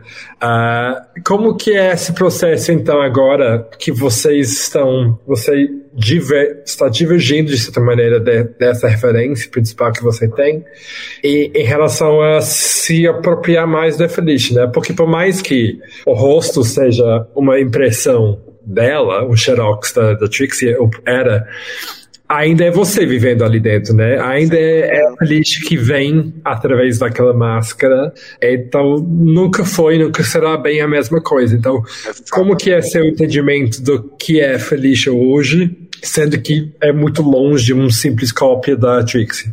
É muito louco você falar isso, Aba, porque justamente, né, apesar de eu ter me apropriado indevidamente de uma estética e ter feito e ter feito ela para mim, né? Não, é exatamente isso. Não, não, não é o rosto da Trixie. Eu não pareço com a Trixie desmontada, entendeu? Então assim é a, é a minha bochecha, é o meu queixo duplo que tá ali, é o meu, é o meu, meu olho, as minhas bolsinhas embaixo do olho que estão ali, é a minha testa gigantesca que tá ali, entendeu? Então assim, apesar de ter a mesma base criativa, né? A, a tela é muito diferente. Fora que eu não tento, né, ser um, um, personagem da Trix, eu não tento ser uma caricatura da Trix, né. Na verdade, eu, eu, eu sou eu, né, eu tenho a minha, eu tenho a minha personalidade, né. A Felícia, ela é, na verdade, até um, só um maximizador de quem o Caio é, né. Então, tudo isso sempre me ajudou a distanciar, também, de certa forma, da Trix, desde o dia que a Felícia nasceu, né. E, esteticamente, né, a gente já tem algumas diferenças diferenças de, de, de, escolhas mesmo, né? A Trix, ela vai muito por esse caminho dos anos 60, não é a minha vibe, né? A gente tem, a gente bebe de referências do country muito próximas, sim, né? Porque também gosto muito da estética da franja, da estética da bota cowboy, né? Do, do, mas eu adapto tudo isso ao que eu quero, ao que eu gosto, ao meu bolso, né? Principalmente, que o meu bolso é bem diferente do da Trixie, né? Então, então, assim, eu, é muito louco, porque eu acho que eu sirvo como uma referência para as pessoas olharem e saberem de quem eu tô falando pela minha cara, só que a assinatura final é minha. Entendeu? Isso eu faço muita questão de deixar bem claro, assim, do tipo, sim, Felícia Bates Mattel, a origem é a mesma, a cara é a mesma, mas a assinatura final do que vocês vão ver, do que vocês vão interagir, não é uma caricatura de ninguém. É o Caio que tá por trás da Felícia. Uhum, ótimo.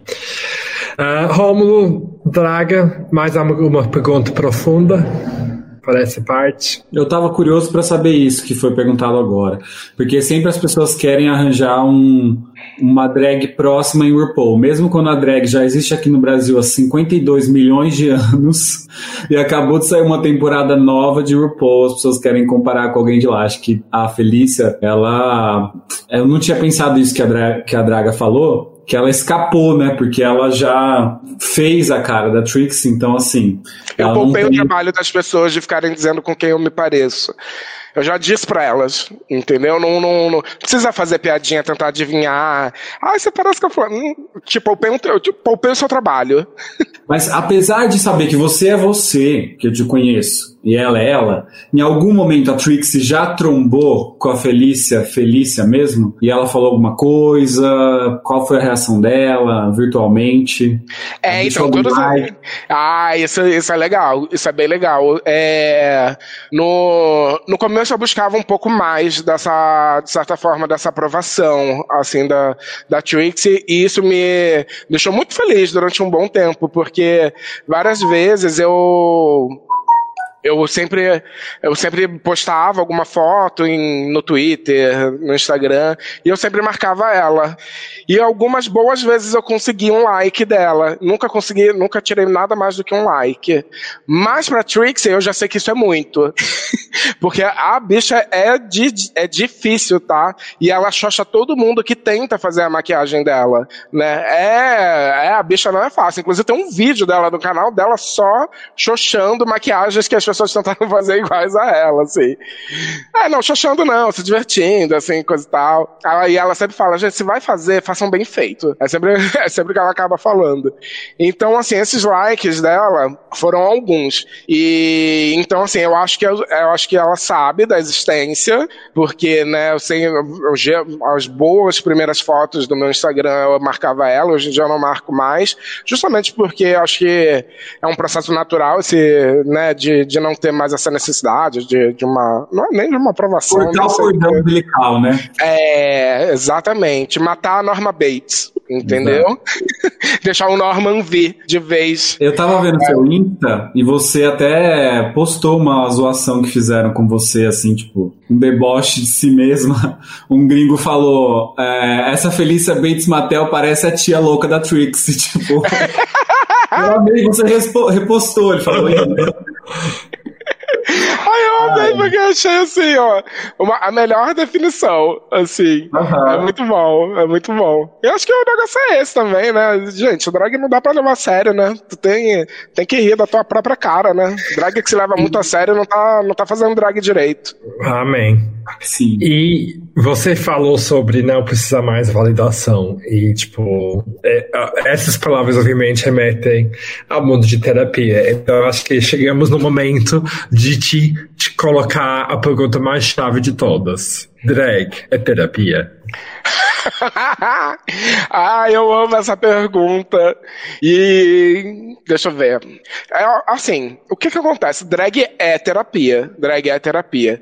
Principalmente porque drag é algo muito caro para não te fazer bem. É muito estressante para você tentar dar continuidade numa coisa que não te faça bem. Então, assim, eu acho que qualquer coisa que te faça bem é terapêutico, né? E eu acho que a drag tem muito a ver com isso, porque, gente, vamos ser honestos, né? Os quatro que estão aqui se montam, se montaram, Rômulo menos, se montou algumas vezes. Cara, sabe quanto é cansativo, estressante, né? Dolorido, né? Gente, drag, drag é dor, né? As pessoas precisam começar a falar sobre isso, né, cara? É, independente, por mais, por mais livre que seja a sua drag, né? De você não usar algum, alguns itens como grampo na cabeça para segurar a peruca ou, ou espartilho, qualquer coisa desse tipo, ah, é, né? Você tá colocando em você acessórios que não são naturais do seu corpo. Em algum momento aquilo vai te incomodar, nem que seja o cílio colado no, no, no seu olho. Né? Então, assim, drag é um negócio muito caro, desgastante, é, dolorido, para não te fazer bem, né? Então, assim, no final o processo é muito legal. É muito legal. Apesar de tudo isso que eu falei aqui, é muito legal, né? A experiência de você sair de sua casa montada, né? A experiência de você interagir com as pessoas, né? A experiência, cara, que é você subir num palco, e até mesmo quem não faz nada disso, drag de banheiro, as famosas drags do banheiro, assim, né? Que se, se montam só para fazer foto, foto para tirar no espelho e atualizar um Instagram que seja, aquela pessoa está fazendo aquilo porque aquilo de certa forma faz bem para ela, né? Então drag é extremamente terapêutico, sim. E se drag não tá te fazendo bem, cara, não faça porque não vale a pena, né? Então assim, no mínimo, ao que a drag tem que te entregar é fazer você se sentir bem no final quando você passar o demaquilante e você tirar aquela base pesadíssima da sua cara, o mínimo que você pode fazer é estar se sentindo bem. E como fez bem para você? Cara, drag me fez muito bem é, por algumas coisas, assim, né? Me ajudou a extravasar uma criatividade que eu não conseguia, é, que eu não tinha meio de extravasar, né? Então, então, por exemplo, a drag me permitiu usar looks que eu queria, que talvez como como boy, eu não me senti, eu não me sentisse confortável de usar. Eu sei, tem muita gente que se sente bem confortável de, né, de fazer drag no dia a dia, assim, quase. Eu não, eu, eu não tinha. E a drag ela me permitiu, me deu essas possibilidades de experimentar a minha criatividade, né? Eu sou uma pessoa que a minha voz é horrorosa, eu não canto, né? Mas eu sou completamente apaixonada por palco. Sou absolutamente fissurada por palco. É, eu assim, e eu sou, uma péssima atriz. Sua voz, eu amo sua voz. Eu é melhor é icônica. Eu quis falar do dia que eu te conheci porque eu não esperava essa voz pra você, entendeu? Quando você te, quando eu te vi de longe. A sua gente. voz é icônica. É, é, pode ser falando, gente, mas olha, vou te falar, cantando não é legal, tá? Já vou deixando esse recado aqui. Não, é, reality de drag cantando não é pra mim, tá? Me chamem pra outros, outros realities. Porque, gente, eu sou uma desgraça cantando, mas eu sou completamente apaixonada por palco. Sou uma dançarina meia boca. Entendeu? Sou uma atriz, meia boca. Só que com um drag, parece que, que essas coisas eu, eu, eu, não preciso tanto ter essa, esse talento tão exacerbado para poder conseguir subir num palco e me, me satisfazer. Né? O drag ele me ajuda muito com isso, assim, sabe? De poder, durante um rolê, uma balada, subir num palco, dançar do meu jeito, porque a dança que eu tô fazendo ali, ela pode ser até ridicularizada. Mas é com drag, então assim, drag é para ser ridículo, entendeu? Drag é para você debochar de algo, de alguma coisa. Então, assim, drag me fez muito bem de permitir que eu me divertisse de formas que eu não conseguia só, só de boy, sabe? Então, então essa é a principal maneira, assim, que o, que o drag me ajudou com o terapêutico e de principalmente arrumar outros meios para eu extravasar a minha criatividade, né? Sendo, meu, na decisão do look, na decisão da peruca, a cor da maquiagem, qual cor eu vou fazer na sombra, sabe? Tudo isso, tudo isso é um processo criativo que me faz muito bem, que eu gosto muito, assim. Dá pra perceber. Então, drag é uma excelente terapia para mim. Observando você na festa, isso eu estendo pra Aba e pra Draga, vocês três são muito espírito da festa. Vocês sabem se divertir, gente. Olha, um dia todo ser humano merecia sair com essas três. a festa. Gente, eu me. Mas faz um seguro de vida antes. De vida antes pra garantir. Sim. Nada gente, mais justo. faça um seguro de vida e beba. E vem com a gente. É, tá, Porque, olha, água antes de vir. É, isso é importante. Eu me divirto demais montada, gente. Tanto é assim, eu não, não me importo com nada, sabe? O mundo tá se acabando lá fora, gente. Juro, são oito, oito, seis, sete horas de festa, assim, que, cara, para mim valem o mundo. Eu me divirto demais, demais, demais, demais. E eu acho Uma que parte, que você... parte de questão é ver todo mundo desfeito no final também. Tipo, eu amo essa parte também, de ver todo mundo mancando para, para, para casa no final. Segurando as paredes da, da boate para ir embora. Esse é o maior sinal de que a drag se divertiu. Ela toda desmontada, o cílio na bochecha, a peruca no meio, no meio da cabeça já, tudo descolado, maquiagem toda borrada, as drag que beijam montada, entendeu? Aí você vê que a bicha se divertiu de verdade, assim, sabe? É isso, é isso. O que, você é falar, isso aí. É isso aí, não tá nada bem, entendeu? Volta a boate, chega a pandemia, a gente vai vacinar, caralho, pra eu poder voltar pra boate. Uma, uma coisa que você falou interessante é que tem. o bom de ser mulher e fazer drag é que muitas vezes você pode usar a sua roupa mesmo, só por uma peruca, ninguém percebe. Então, porque eu já sou uma pessoa exótica no dia a dia sem me montar. E montada, então várias vezes eu fui pro trabalho com a peruca na bolsa Aí a única coisa que eu fiz foi no banheiro fazer a maquiagem de drag, pau peruca e foi com a mesma roupa que eu trabalhei o dia inteiro. Então, meninas, se montem, vale a pena. Montem, e economiza também. Vale a pena. E, se montem e cuidem bem da pele de vocês, tá? Porque a maquiagem é o ó, viu? Ela acaba com a pele da gente e ninguém fala direito isso, hein? Já dou dando esse recado aqui. Felícia, chegou a hora mais Puta tensa do podcast. Pariu. Chegou a hora do momento mais aguardado pelos nossos ouvintes. Felícia, tudo que você disser agora pode te cancelar no futuro. Porra. Então, nos responda. Drag, pode tudo? Não, amiga. Ninguém pode tudo. Não pode mesmo. Por quê? Tá, eu, tô, eu não quero, não quero parecer escroto aqui não, falando que, que ninguém pode tudo não. Mas eu acho que, com, principalmente com o processo da drag, é porque assim, drag para mim é um processo questionador. Né? Então, assim, a drag ela, tá, ela nasceu como uma maneira de você questionar diversas coisas na, na, na, na estrutura hierárquica da sociedade, por aí vai. E quando né, as pessoas elas se sentem muito livres para fazer, poder fazer o que quiserem com a drag, muitas vezes elas podem ser ofensivas e eu acho que a gente precisa ter muito cuidado com isso, né? Porque a drag, principalmente como uma forma de arte, eu acho que a, a arte ela precisa passar um recado questionador pro, pro opressor. Eu acho que a gente precisa ter muito cuidado com a mensagem que você está passando em geral para as pessoas, que podem ferir quem está na outra ponta, né? Então, assim, às vezes pessoas que se apropriam, né, de uma dor que não é sua, para poder só fazer uma performance e sair de, de, de, de gatinha no meio do, do, do negócio, né? Homens cis se apropriando de dores de pessoas trans para poder fazer performance, é, pessoas brancas se apropriando de dores de pessoas pretas para poder fazer performance. Então, isso tudo para mim já mostra, e isso todo, todo, tô dando exemplos aqui, é, que já aconteceram com drags, né? Então, quando você me faz essa pergunta se drag pode tudo, eu te digo que não. Eu te digo que não.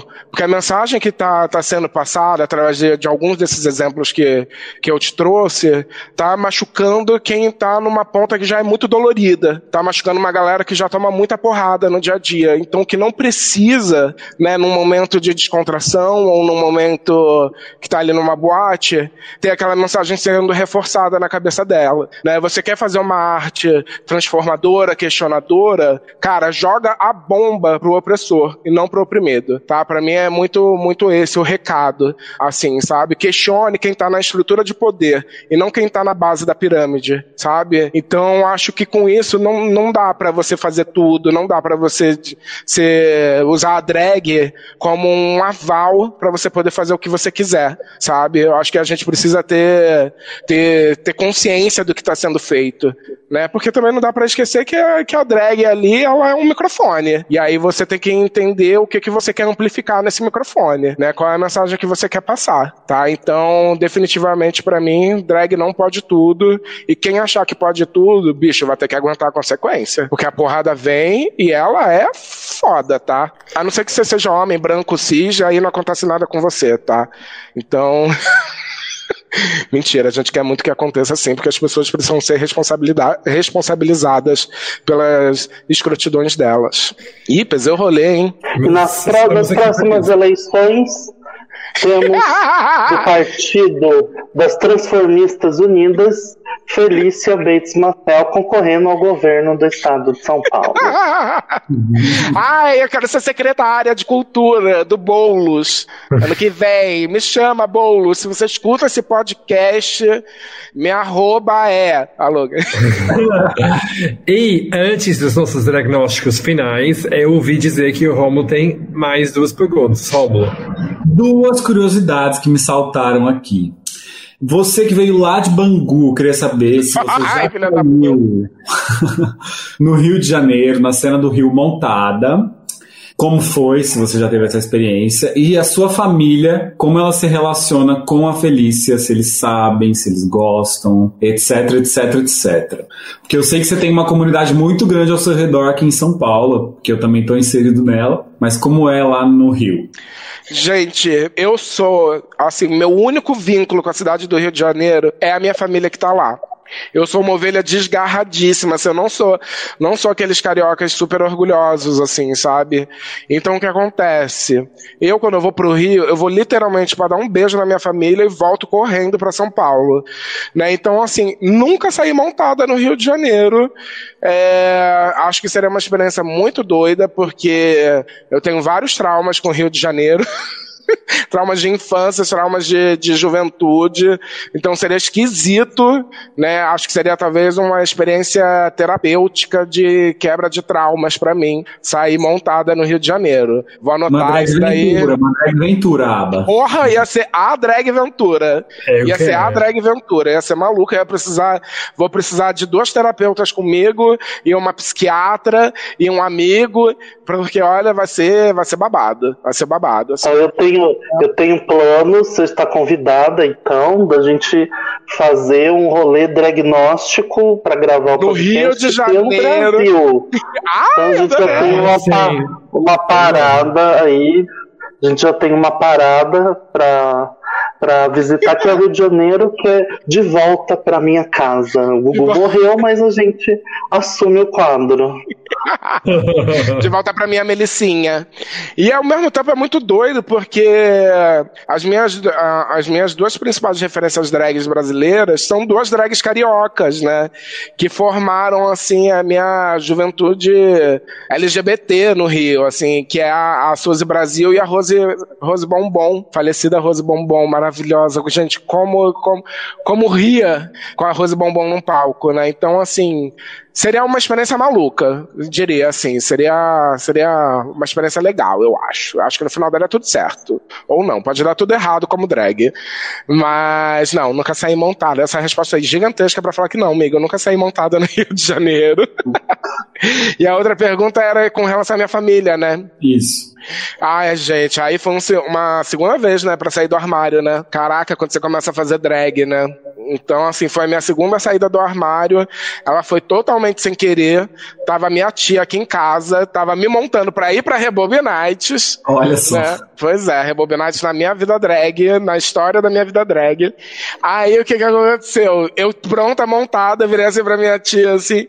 Eu falei, ah, bate uma foto, manda pro meu pai, zoando. Eu falando zoando, assim, né? Do tipo, na ironia. O que que minha tia fez? Bateu uma foto e mandou pro meu pai, achando que eu tava falando sério. Caralho! Aí, quando ela, aí, quando, isso assim, ela não me falou que ela fez isso, né? Só no dia seguinte, quando eu voltei, cheguei, né, bêbada, sei lá, acordei, doidona, né, de ressaca. No dia seguinte, ela, kkk, teu pai riu muito, disse que você sempre foi um artista. Eu falei, meu pai riu muito do quê? Aí ela falou, de você montada, de Felícia. Aí eu, caralho, na hora, assim, juro, assim, ó, meu, meu, meu coração parou no cu. Porque eu falei assim, eu falei, você mandou pro, pro meu pai? Ela falou, não era pra mandar, não? Eu falei, não. Ela falou, caralho, tu não falou que era pra mandar? Eu falei, caralho. Assim, só que meu pai foi. Meu pai, do mesmo jeito que nem da primeira vez que eu me assumi, meu pai foi super de boa. Meu pai, meu pai fez, deu uma, fez a louca lá e falou: ai, você sempre foi um grande artista, meu filho, que não sei o quê, bababá, tadinho. E minha mãe não. Minha mãe, na mesma hora, no dia seguinte, já pegou o telefone: cara, que história é essa que tu tá se vestindo de mulher?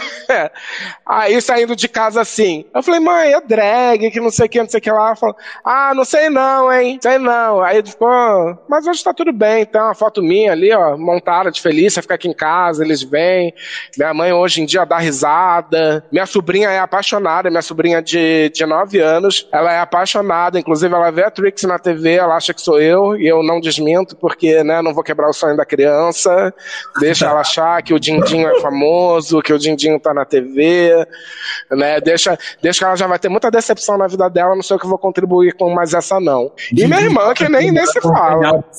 né? Fala inglês perfeitamente. É, exatamente, entendeu? É assim, então assim, deixa ela, deixa ela lá acreditando. E minha irmã, que não precisa nem falar, minha irmã é completamente apaixonada e sempre deu tudo certo, de, tanto na primeira saída do armário quanto na segunda saída do armário.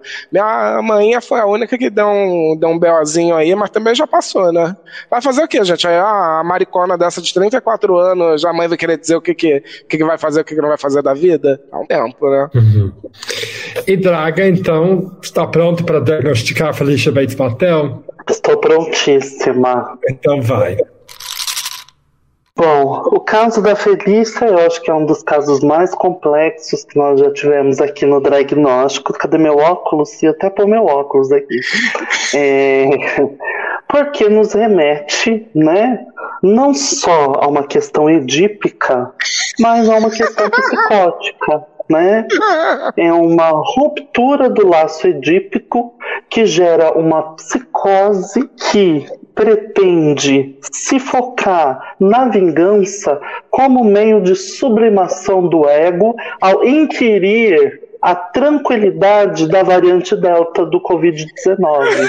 Então, é, o, o, tratamento não tem, mas tem a redução de danos. Né? A redução de danos é, é não contrariar e continuar deixando ela subir no palco para ela conseguir extravasar essa psicose latente. É isso, meu diagnóstico.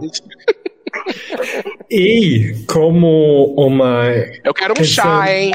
Pensa... Ah, então vamos lá. Hoje eu tomei um chá de abacaxi com gengibre que eu posso indicar bastante para você tomar também na hora da sua dragatividade arte terapêutica.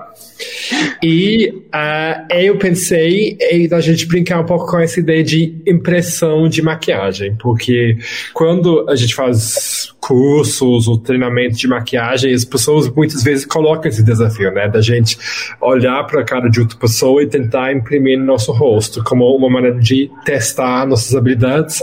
Tanto que foi assim que a, a Raven foi citada, né, pelo Matthew para fazer RuPaul, porque ele, ele falou nessas palavras que ela era a melhor impressora de maquiagem que ele tinha visto. Então, para você, eu queria desafiar você a imprimir no seu rosto a maquiagem da draga. E ver o que acontece. Caralho, amiga, achei que você gostasse de mim. Escolhe uma, uma montação dela, seja quão usada que ela for, uh, e vamos ver o que acontece com Felicia Bates Motel. E aí você, e aí você toma, nesse processo, você toma, você põe, pega o chá de abacaxi que a Aba citou, aí você pega uma fita cassete da Shakira, coloca dentro e ferve no micro-ondas. Você vai ver que vai te dar um barato legal, você vai conseguir incorporar a draga. Pois é, Gente, é, eu achava. Foi só de entrada mesmo, a, a abacaxi. Eu achava que penitência era com a irmã Mary Popper, gente, porque esse castigo. Uhum. Porra, amiga. Gente, Caralho. vocês que estão ouvindo, não façam isso, viu? Chá de fita não é legal, tá? Escuta Ai, o tio do Proed. Draguinha, não essa experiência com de fita. Eu vou pensar, tá, gente? Se eu faço isso não, eu achei assim, eu achei meio castigo. Eu vou. A, a sua recomendação para mim, arte, arte terapêutica, tá? Eu não sei o que, que eu te fiz, Aba, se eu te ofendi em algum momento, entendeu? Se eu fui xenofóbica, você me desculpa, tá? E, e Draga, eu acho que você tá certíssima, amiga. Acho que você tá certa a sempre. Próxima vez que eu te encontrar, você vai ver o castigo que eu vou te dar. Para, já presenciei esse castigo, não quero mais. Roma, algum diagnóstico do seu lado? Palavras finais sobre a trajetória da Felicia Bates Martel? Já que eu tô aqui representando a irmã, vim lá da terra dos excomungados. Ela vem mais penitência. Com a Madonna, fala só para escutar o inário da Cher Blackout da Britney, quatro vezes ajoelhada, e a fotografia da Dolly Parton, que eu amo e ela ama também, e tá perdoada de todos os pecados. Ai, finalmente uma benção! Maravilhoso. Felicia, deixe suas redes aqui para as pessoas seguirem tudo que você está ou não está fazendo no momento e estarem no lugar certo para te acompanhar quando a gente sair dessa situação atual. Gente, vocês podem me seguir no Instagram, arroba Felícia Bates Matel. Me sigam também no Instagram de boy, arroba Bros. Me sigam no Twitter, eu uso bastante o Twitter. Dou várias opiniões ruins lá no Twitter também. É, gosto muito de comentar reality show, então me sigam lá, arroba Bros. Mas se você digitar Felícia Bates Matel, você me acha, porque eu não mudo meu username por nada nesse mundo. Ah, você também pode me achar no TikTok TikTok como arroba BatesMatel. Você pode me achar no Facebook, só que aí, né, amor, aí vai ser só a, caixinha da draga lá, bem velha, bem cheia, bem poeiradinha no Facebook, como Caio Rossoni. Tinha o perfil da Felícia, mas Mark Zuckerberg, dragfóbico, me derrubou. Não sei porquê. E aí ninguém liga mais para Facebook mesmo também, então caguei andei, deixar a página morrer mesmo. É... E é isso. Acho que são só essas redes sociais. Já tinha alguma rede social que eu não tô inscrito? E eu não tô lembrando aqui Grindr, agora.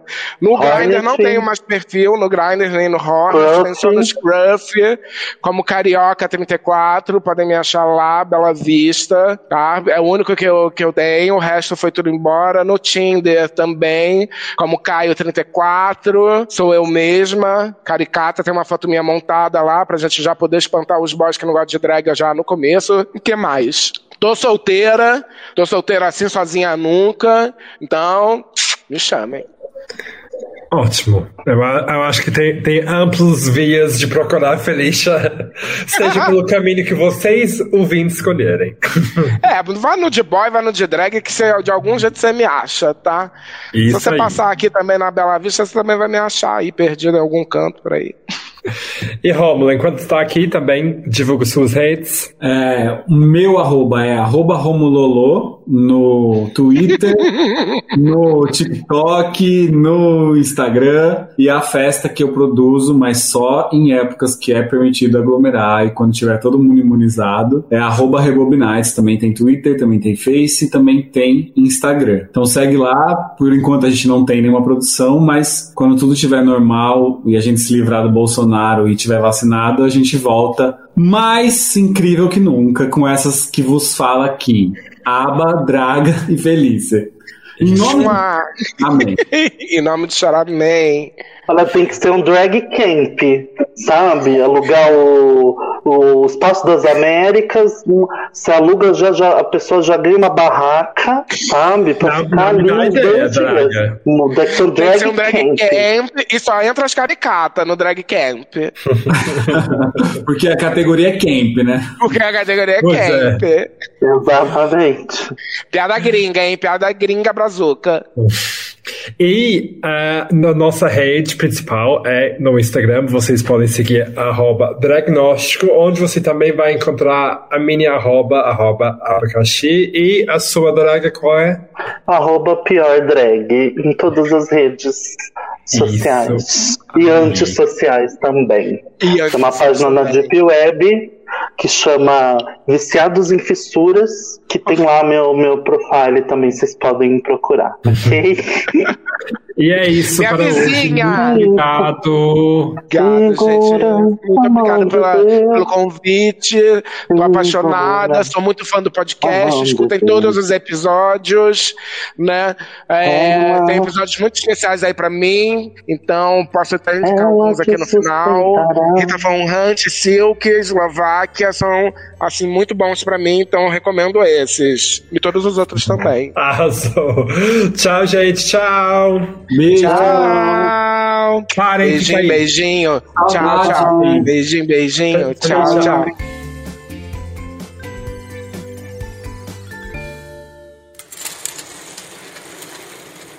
Emma Mary Poppins não está aqui, porém, vamos abrir o confessionário igual. Felicia Bates Mattel, qual seu maior pecado drag? Porra! Meu maior pecado drag é incentivar as pessoas a fazerem drag.